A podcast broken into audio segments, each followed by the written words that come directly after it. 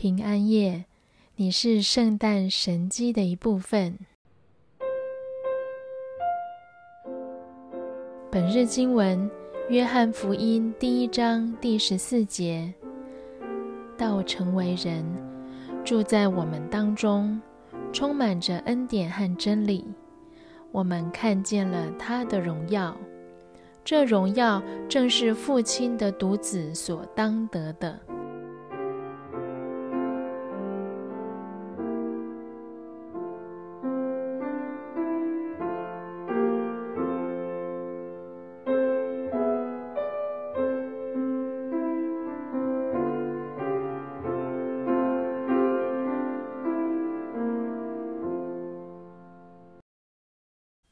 希腊字动词原形 “skeno” 最常被翻译为居住或生活，或这些动词的同义语。尤金·毕德生在他的圣经译本《信息》（The Message） 中是这样翻译的：“道成了血肉之躯，住进了灵舍。”圣经注释者常说。这个字一般用法的意思是搭帐篷。我喜欢这样的意象：上帝在人间搭帐篷，耶稣住在我们当中。我们在基督的诞生中庆祝的是他一生中的人性元素。他从年轻的父母和简陋的环境中平凡来到人世。我们记得牧羊人的来访。并经常强调这些人如何肮脏和发臭，在社区中没有至高的社会地位，但他们却在弥赛亚来临时得到前排的座位。我们喜欢平凡和卑微与全能和神圣的结合，它似乎向我们所有的人传达了盼望和接纳的信息。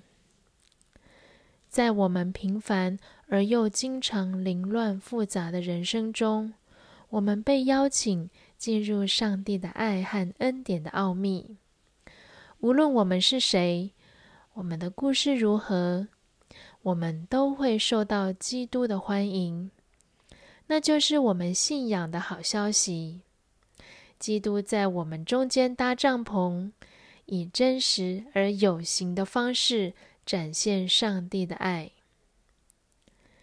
在这次代降节期间，当我们反思 Celtic 灵修中的一些圣徒和主题时，我们被邀请思考我们对这种基督的内住 （indwelling） 的回应。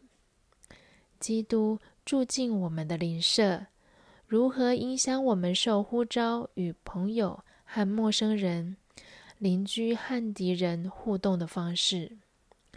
基督居住的世界是上帝创造并呼召我们一起去爱与关怀的世界。当我们重新欢迎基督进入我们的内心和家中时，愿我们一起成为上帝的爱的化身。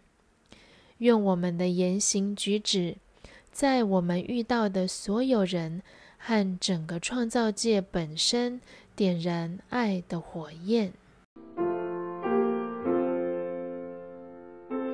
让我们一起来祷告。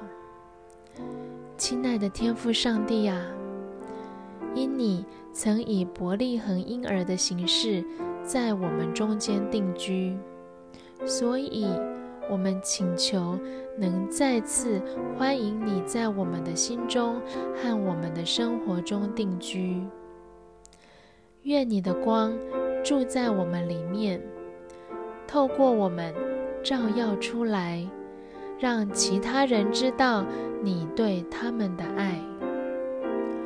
祷告是奉靠主耶稣基督的名，阿门。